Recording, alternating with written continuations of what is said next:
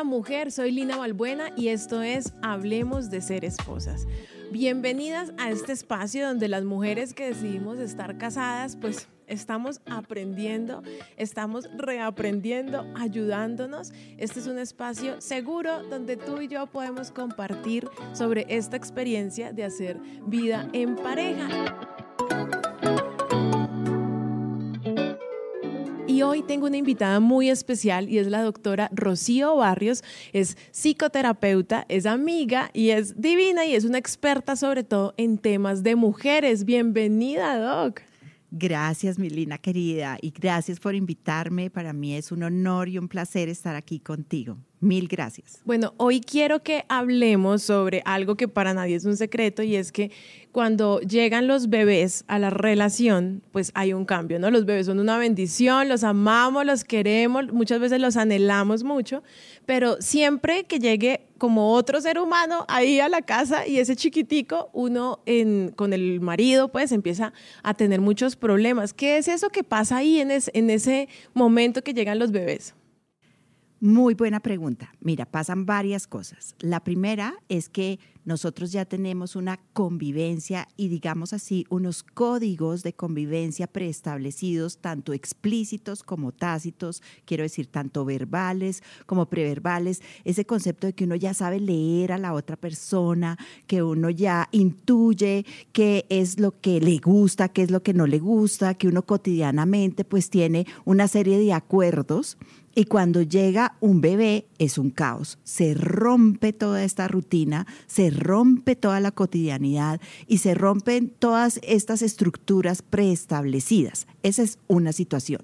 Situación número dos, que como el bebé es un ser anhelado, esperado y es el ser que más orgánicamente a nivel emocional deseamos y amamos, pues la atención emocional durante mucho tiempo de la vida de ese bebé, sobre todo la primera infancia, se va a ir hacia él. Y la tercera cosa y no hacia la pareja, obviamente. Y la tercera cosa es que el bebé es demandante. A nosotros se nos olvida que el bebé en el momento en que se gesta y sobre todo en el que nace, que necesita atención permanente, es un ser que interactúa en esa dinámica que teníamos antes y que como tal rompe esto que les decía anteriormente de lo que estaba preestablecido. Entonces nos sentimos en confusión, nos sentimos en caos, nos sentimos como muy por fuera de nuestra zona cómoda. Y dependiendo de lo que para nosotros sea algo incierto, lo que represente emocionalmente, nos cuesta más o menos trabajo volver a adaptarnos a una nueva zona a una nueva manera de interactuar. ¿Qué tenemos que tener claro? Que el cuidado hacia el bebé está ahí permanentemente y que tenemos que hacer un acto consciente de volver otra vez a encontrar un nuevo modelo de cómo relacionarnos con la pareja y que para nosotros tiene que ser algo muy de aprender, como tú bien dices, de aprenderlo y de estar reaprendiendo. Nosotros somos seres de experiencia de experiencias y todo el tiempo estamos en movimiento y aprendiendo cosas nuevas. La llegada de un bebé es una de las cosas más impactantes para lo nuevo. Y yo pienso que puede ser más difícil cuando llevamos muchos años de relación. No sé si estoy equivocada porque, no sé, en mi caso, nosotros nos demoramos cinco años siendo solamente mi esposo y yo y de repente llega esta bebé y lo voy a confesar aquí cuando la primera noche en la clínica, al otro día nos levantamos y la vestimos, su ropita divina y ya íbamos a salir, mi esposo la cargó y la cogió y le dio un beso en la boca. Y yo me quedé, te lo tengo que confesar, o sea, yo estaba muy feliz con mi bebé, pero yo vi que mi esposo besó a otra persona. Pero era mi hija, o sea, ¿cómo me iba a sentir celosa de eso? ¿no? fue bien duro para mí. Yo como, hey, ¿qué es eso que pasó? Y cuando llegamos a la casa, recuerdo como a los tres meses, mi esposo un día dijo, Lina, yo me voy de la casa porque yo como que estorbo, ¿no? Yo como que sobro, o sea, como que ustedes están muy bien y yo aquí como que no me hallo. ¿Qué, ¿Tú crees que es más difícil cuando llevamos más tiempo o, a veces nos casamos ya, nos casamos porque nos embarazamos o mm, mm, más nos demoramos pues en ir a la luna de miel y ya estábamos embarazadas? ¿Qué piensas tú? Gracias por esa confesión, la amé porque a nosotros se nos olvida hablar de lo que realmente sucede emocionalmente, porque nos da pena, nos da vergüenza, creemos que está mal, creemos que nosotras estamos haciendo una cosa súper inadecuada y todo esto que tú estás conversando es lo usual que pasa. ¿Sí? Tanto lo que le pasó a Jorge como lo que te pasó a ti. ¿Por qué pasa? Entonces, primero, a largo plazo. ¿Qué pasa con las relaciones a largo plazo? Pues que están mucho más cimentadas estas situaciones cotidianas que les decía de que uno ya tiene claro un terreno seguro, un terreno que para uno es muy tranquilo, un terreno que es muy conocido muy conocido, porque cuando uno lleva cinco años o seis o siete con alguien, pues uno tiene un terreno súper conocido. Lo otro que sucede, y nadie lo, lo dice abiertamente, es que la libertad, una cuota de la libertad de uno se pierde se pierde un montón. Y por ende, una cuota de la libertad de pareja también, porque uno está haciendo acuerdos con otro adulto desde esa capacidad de juicio que tenemos de decidir lo que queremos hacer o lo que no queremos hacer. Y cuando llega un bebé, todo eso se pierde, porque uno tiene que anteponer la necesidad del bebé. ¿No? Entonces, eso genera un alto impacto emocional. La segunda cosa que hablas con respecto a lo de tu chiquita es esperable. O sea, miren, es que nosotros sentimos envidia, celos, impresión. O sea, es que el bebé, aparte de que hay una parte de uno que lo siente propio, pues claro, porque uno lo tuvo dentro de uno y porque uno tiene una representación emocional de ese hijo en su mundo interno. Pero a nivel vincular y a nivel relacional, pues uno tiene un vínculo muy sólido con su pareja y uno tiene todas esas emociones. Uno siente a veces rabia hacia sus hijos, molestia, envidia. ¿Qué es lo que está pasando? Les voy a decir algo.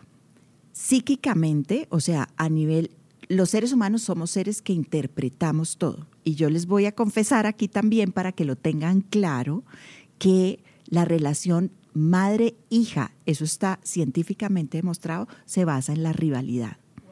Por eso es que tenemos a veces situaciones con las hijas mujeres que son a veces como que uno dice, uy, siento a veces como tanta rabia o tanta incomodidad, no me la soporto y uno siente culpa por eso, porque nadie le explica que siempre se basa en la rivalidad, porque son dos géneros iguales, ¿sí? Que la hija está también rivalizando con la madre, ¿sí? Y, está, y es natural, y es esperable, y es necesario.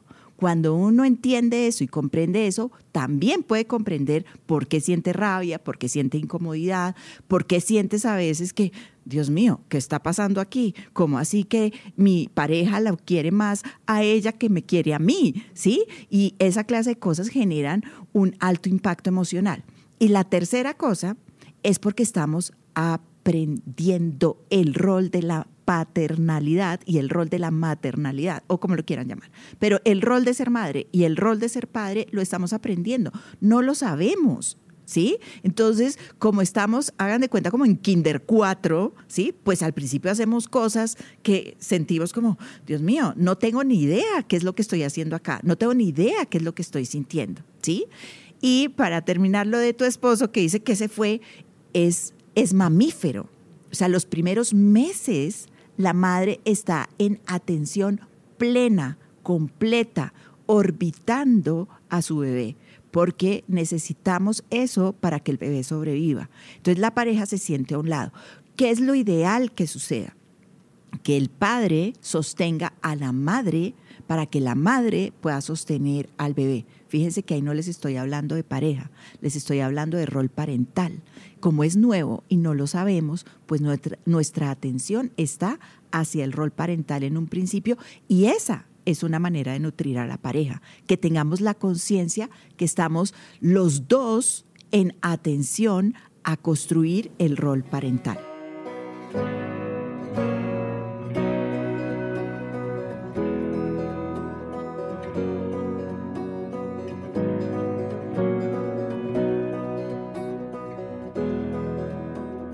Me haces pensar eh, me haces pensar en que nosotros a veces nos concentramos demasiado en la habitación del niño, en la cuna, en la decoración, en si duerme en la cunita o en el Moisés y no nos preparamos emocionalmente. Creo que ahí es donde está la clave. Así que mujer, si ya tienes dos hijos y vas por el tercero, es tiempo de que nos preparemos antes. Por ejemplo, en una carrera de, running, eh, uno no solamente se hidrata, no solamente se pone buenos tenis, sino que tiene que haber dormido bien la noche anterior, no puedes estar demasiado estresado porque la mente te la juega y, puedes, puede irte muy mal en la carrera. Y creo que esto es, algo muy parecido, ¿no? O sea, si nosotros nos permitimos ese tiempo, ahora, ¿cuánto debería ser ese tiempo? Y hablando un poco de las relaciones, digamos ya eh, íntimas, relaciones sexuales, ¿cuánto tiempo deberíamos esperar o cómo es eso?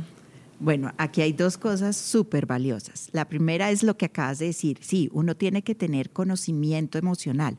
Uno tendría que ir a una escuela emocional. Es que hay veces uno se queda más en eso, en los códigos sociales, en la estética, en lo bonito. Y es perfecto, obvio, sí, porque uno lo está esperando desde el anhelo y desde el deseo pero no se queda en cómo yo organizo mi casa emocional para esta mudanza que voy a hacer en la vida. Y en la medida en que uno tiene conocimiento emocional, como cualquier cosa en la vida, o sea, escribir uno tuvo que aprender a hacerlo, si no, no podríamos escribir. Tendríamos que entender cómo es que, por ejemplo, tenemos que poner el... La mano, el lápiz y hacer planas, pero teníamos que entender de qué se trataba. Si no lo hubiéramos entendido, no podríamos practicarlo y no aprenderíamos a escribir. Esto es lo mismo. Pero como lo emocional se cree que es tan etéreo y a la larga no, es lo emocional necesita un entendimiento y para el entendimiento necesitamos un conocimiento. ¿Para qué? Para que lo podamos practicar de una manera adecuada. Por eso digo que en muchas cosas somos como de Kinder 4, lo hacemos más por ignorancia. Entonces, si lo entendemos, por ejemplo, esto, si podemos entender que es esperable que rivalicemos con las hijas mujeres y le damos pues un sentido a este tema y entendemos por qué y cómo, pues vamos a poder coger y trabajar cotidianamente con esa, esa certeza de que sabemos que lo vamos a hacer desde la rivalidad y no nos genera una alerta. Eso número uno. Número dos, la sexualidad. Miren, nosotros somos seres sexuales, pero la sexualidad no es tener coito. ¿ok? Seres sexuales es una energía, es la energía más poderosa, más creativa, más impactante que tenemos. Nos rige la vida la energía sexual. Y la energía sexual está presente en todo lo creativo de la vida. ¿Sí? Entonces, si volvemos a lo que les digo, de que cuando estábamos gestando necesitábamos toda esa energía creativa para sostener el desarrollo físico y emocional de ese nuevo ser.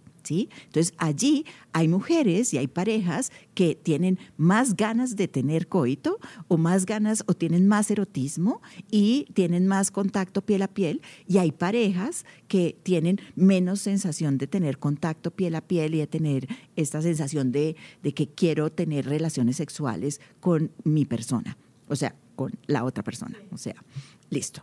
Y todo eso es válido en la medida en que lo entendamos, ¿ok? Entonces, hay personas que esta energía creativa se vuelca todo el tiempo en el bebé, entonces no tenemos demasiado deseo sexual. ¿Qué pasa? Que no lo hablamos. Volvemos a lo mismo. Y al no hablarlo es donde hay conflicto. O sea, no hay conflicto que uno no tenga ganas hay conflicto en que uno de pronto se vaya por la tangente, le ponga excusas, ay, tengo dolor de cabeza, ay, tengo sueño, ay, tal cosa, ¿sí? Y cuando nace el bebé, decir, no, es que el bebé necesita eh, que yo esté con él, es que el bebé tal cosa, o es que después el niño tal cosa, cuando toda la energía sexual creativa está es en atención al cuidado del bebé y por ende no tenemos deseo sexual de coito, de coito, ¿sí? de estar con la otra persona. O la otra situación es que como la relación corporal con uno mismo cambia, y hay veces uno se trata muy duro porque se queda solo en lo estético. No, pues es que mi dog, empezando que el bebé ya no está y uno sigue con la misma barriga. O sea, uno dice como, antes era bonita porque el bebé estaba adentro, pero ahora ¿qué hago? Las estrías, ¿no? La cara, el pelo se empieza a caer, los senos están así súper inflamados de la leche. Entonces son un montón de cambios que uno no se siente seguro con uno mismo. Exactamente. Entonces, fíjate, uno es que uno a veces se queda solo como en lo estético y no en la función del cuerpo. Ustedes si se ponen a ver en la función del cuerpo, es poderoso lo que hace el cuerpo para gestar y dar a luz un ser humano vivo sano. Eso es un milagro, o sea, es poderosísimo y a uno se le olvida eso, ¿sí? Y se queda solo como dándose garrote con lo que cambió. Claro que hay que hacer un duelo, pero hay que quitarle también el tema de, uy, qué susto, hay que hacer un duelo. No, no se pasa la vida haciendo duelos, porque uno deja pieles emocionales y físicas y se renueva en nuevas pieles emocionales y físicas. Y si uno lo mira desde ahí, le da una connotación totalmente distinta. O sea, hay que estar mucho más consciente de una cosa que yo siempre digo y es que lo emocional es muy simple y muy poderoso es súper poderoso. Pero la mente, o sea, los pensamientos que nosotros podemos elegir cómo queremos pensar, nos convierten a veces como en una condena todo lo que estamos pensando y nos estamos criticando y nos estamos calificando o nos estamos imaginando cosas que no existen. Por ejemplo, nosotros tenemos un prejuicio, no sé, y uno lo escucha mucho en las mujeres que dicen, es que además de que tuve el bebé y además de que lo tengo que cuidar y además encima mi marido quiere que lo atienda, pero... Exacto, fíjate, pero es porque ahí volvemos a dejar de hablar desde lo que estamos sintiendo. Y es, o sea, por un lado, es, eso no es así. O sea, el marido no quiere que uno lo atienda. Eh, no, por favor. O sea, la sexualidad es un acto que elegimos porque de libre albedrío. O sea, cada cual desea tener una relación sexual con otro ser humano y uno lo puede verbalizar claramente y la otra persona tiene que aceptar el deseo que uno está verbalizando.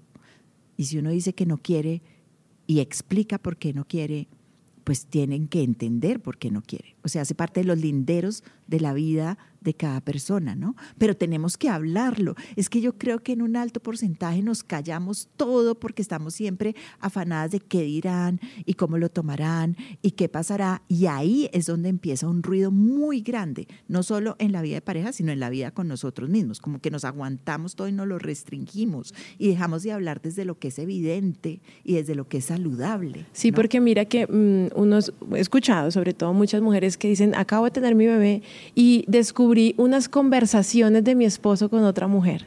Y entonces uno dice, y, se lo dijiste, no, yo no se lo he dicho, te lo estoy diciendo a ti. Entonces digo, ven, ¿y por qué no lo hablan? Tienen que hablarlo. O sea, debe, esas comunicaciones pues tienen que estar entre ellos dos, ¿no? Exacto, o sea, uno tiene que conversar todo desde lo que uno siente. O sea, hay que aprender a conversar también, ¿no? Porque hay veces uno conversa, es que tú desde la riña o conversa desde el juzgamiento. O ya cuando explotaste. exacto, desde la irritabilidad o desde la reactividad. No, uno tiene que aprender a conversar desde lo que yo estoy sintiendo. Mira, yo estoy viendo esto y yo quiero que me cuentes qué está pasando contigo. Eso es diferente, hacer preguntas abiertas, neutras, cortas y escuchar al otro y después de cantar lo que ese otro te está diciendo, y después de que lo decantes, emitir una opinión y un criterio de acuerdo a lo que para ti está representando eso que el otro está haciendo. Es más largo, pero es más adecuado. sí.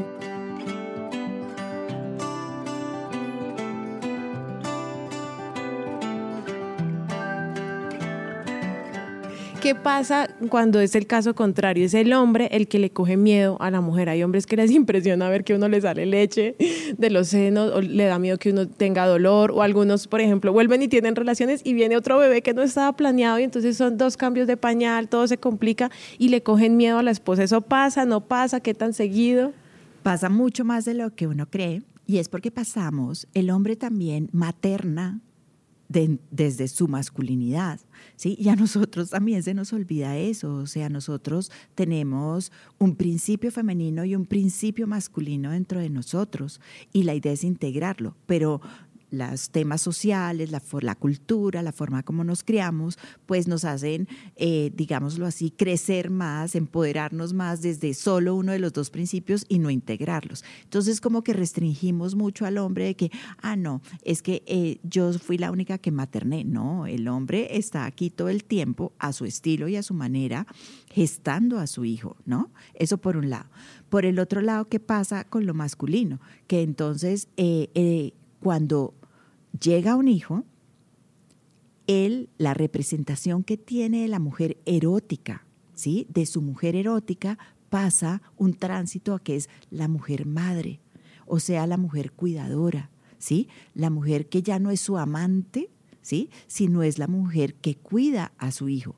Y hacer ese tránsito genera un impacto emocional porque tú no tienes ganas de tener relaciones sexuales si solamente ves a la mujer como la mujer cuidadora, o sea, tú no la ves como la mujer erótica. Entonces, tienen que darse un tiempo para integrarlo. Y si han tenido estos eventos perturbadores, porque tener un segundo embarazo o un primer embarazo que no está, digamos, planeado, aunque en realidad ningún embarazo es planeado hay embarazos que todos los embarazos son deseados en el psiquismo. Uno nunca va a gestar si uno no lo desea. De verdad, la mente emocional es así de poderosa. Pero, pero, como la tenemos en la mente racional, que es donde más la habitamos, que es la que menos realmente hace influencia en el mundo emocional, entonces quedamos como con todo ese impacto de que no, no, no, otro hijo no, no podemos planear otro embarazo y demás y no nos centramos en ese deseo de que si lo gestamos es porque lo deseamos y si lo deseamos es porque nos podemos adaptar a este nuevo evento que nos salió por fuera de la racionalidad, pero adentro de la emocionalidad. Wow, sí, qué bonito eso, ¿no? Porque entonces le hace pensar a uno, pues que no hay hijos que lleguen como de sorpresa, sino que ese, ese amor y ese vínculo ahí en la pareja hizo que hubiera vida, ¿no? Que es como magia, o sea, eso no hay manera de uno planearlo.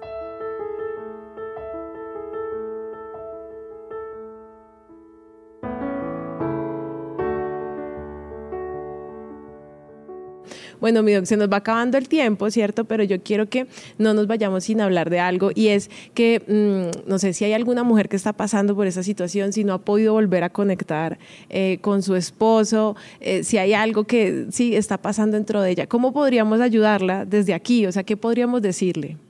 Primero, que confíe en ella, que se dé cuenta todo lo poderosa que es al haber dado vida o sea, que uno de verdad se quede más en la función que hacemos, tanto psíquica como em, físicamente, para lograr gestar y dar a luz un hijo vivo sano. Segundo, que se hagan cargo de ellas, o sea, que se conversen más desde lo que sienten que desde lo que piensan.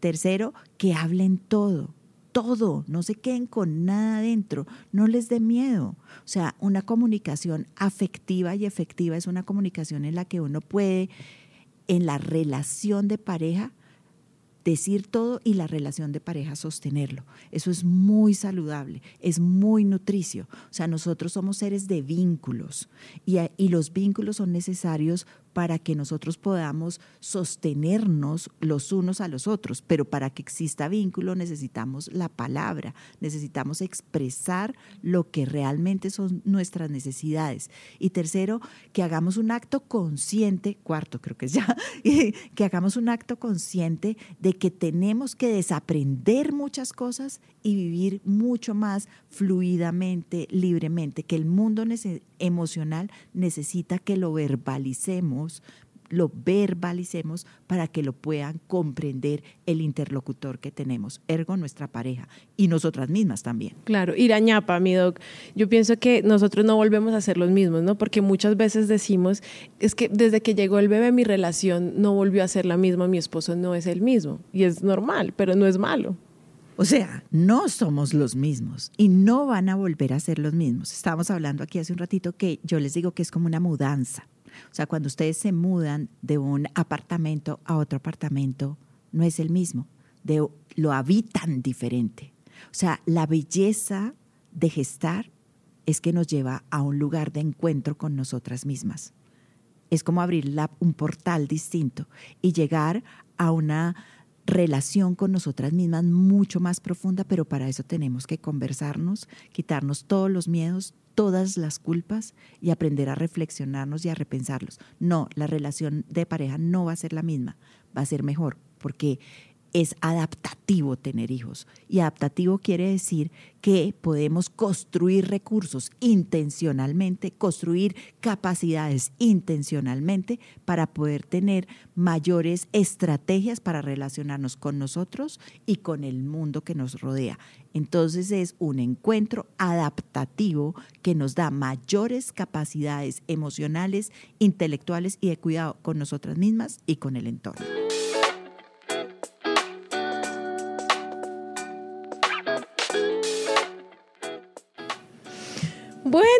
Hasta aquí este episodio, se nos fue el tiempo. Muchas gracias, mi doc, por estar aquí. Muchas gracias a ti, mujer, que nos has estado escuchando, que nos estás viendo. Si te quedaron más preguntas que respuestas, tranquila, puedes escuchar los otros podcasts. Te invito también a seguir a la doctora Rocío en Instagram, arroba tu alma en calma, para que conozcas todo su contenido, todo lo que ella hace desde ahí. Y bueno, también bienvenida si eres nueva, hablemos de ser esposas. Si sientes que necesitas un poco más, si sientes que deberías aprender, nos puedes escribir. La doc tiene un montón de talleres, tertulias de mujeres, un montón de cosas muy chéveres. Yo también tengo mi taller de los 21 días de transformación de tu relación comenzando por ti. Así que bueno, ahí están todas las herramientas para que las aproveches. Y recuerda, no te aguantes ni te divorcies. Hay otro camino.